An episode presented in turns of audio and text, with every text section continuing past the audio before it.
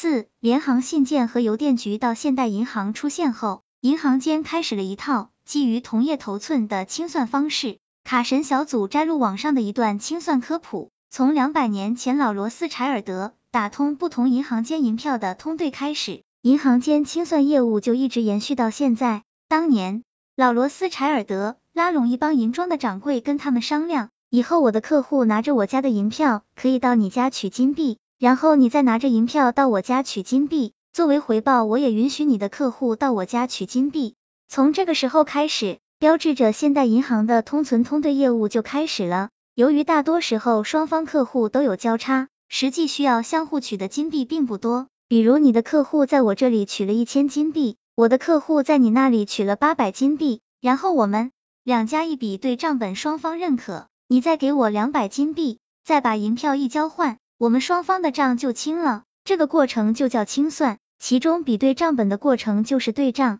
这段科普描述了银行间通存通兑的业务原理，其中有一些细节需要说明。A 银行怕 B 银行的客户在 A 这儿取了钱之后，B 不认账，所以为了保险起见，银行之间会要求对方银行先来开个户，并且存一部分钱进来作为备付金，或者叫存款准备金。这个备付金账户是专门用于清算的同业头寸户。A 银行需要在所有银行都开户，才能实现通存通兑。我们国内的银行显然也参照了这一套来实现跨行交易，银行之间互相都开了备付金账户。此时，每家银行都是一个清算机构，为银行间的资金往来做清算。一直到一九八四年，中国人民银行专门行使中央银行职能之后，我们国家确立了法定存款准备金制度，央行的备付金系统正式确立。此时，银行跨行的资金清算有两种选择。一用老办法，在所有有往来的银行开立清算账户清算。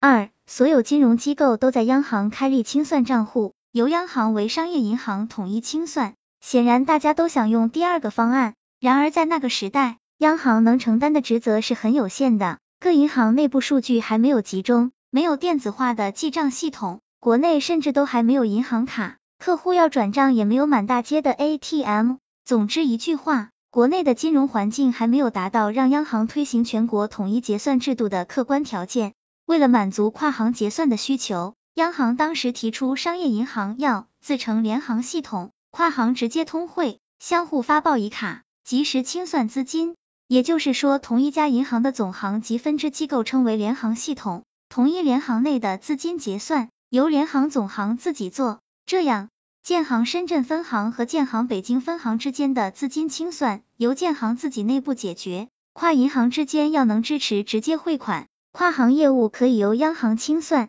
也可以由商业银行自己清算。这个各家银行系统很不智能、体验很差的时期，我们称为全国手工联行时期。于是每家银行都可以接受跨行的汇款，银行每天自行嘎差，各种交易汇总计算后。需要告知其他行的交易信息，写成一张张特定的公文，加盖印件后在银行间送来送去。这种公文叫做联行信件，而收发联行信件就是当时邮电局的重要业务。可以说，一直到一九九零年，我国的支付结算系统和明清时期的票号相比，并没有太大的改进。汇票和账本手工记账依然是银行在支付环节的信息载体，解决信息流问题。邮电局取代了镖局，为银行收发联行信件，但是效率依旧不高，资金在途时间往往在一周以上。至于资金流问题，则由商业银行自行结算和央行统一结算两种方式一起解决。五、中国支付清算系统的前身，I G 一九八九到二零零五，清算中心建成。随着银行业的不断发展，银行每天处理各类跨行业务的数量增多。各家银行之间的债权债务关系变得非常复杂，由各家银行自行嘎差进行清算变得非常困难。这种状况要求央行必须承担起一个全国清算中心的角色。于是，央行在一九八九年十二月六日发布了关于改革联行清算制度的通知。随后，在一九九零年，中国人民银行清算中心建成，专门为金融机构提供支付清算服务。这个清算中心包括 NPC 和 EPE。NP National Processing Center 国家金融清算总中心。二 EPC the Clearing Processing Center 城市处理中心，全国电子联行系统 EIS 投产。一九九一年四月一日，基于金融卫星通讯网的应用系统，全国电子联行系统 EIS 开始试运行。EIS 是人民银行专门用于处理异地，包括跨行和行内资金清算和资金划拨的系统。它连接了商业银行、央行、NPC 和 CCPC。EIS 的业务流程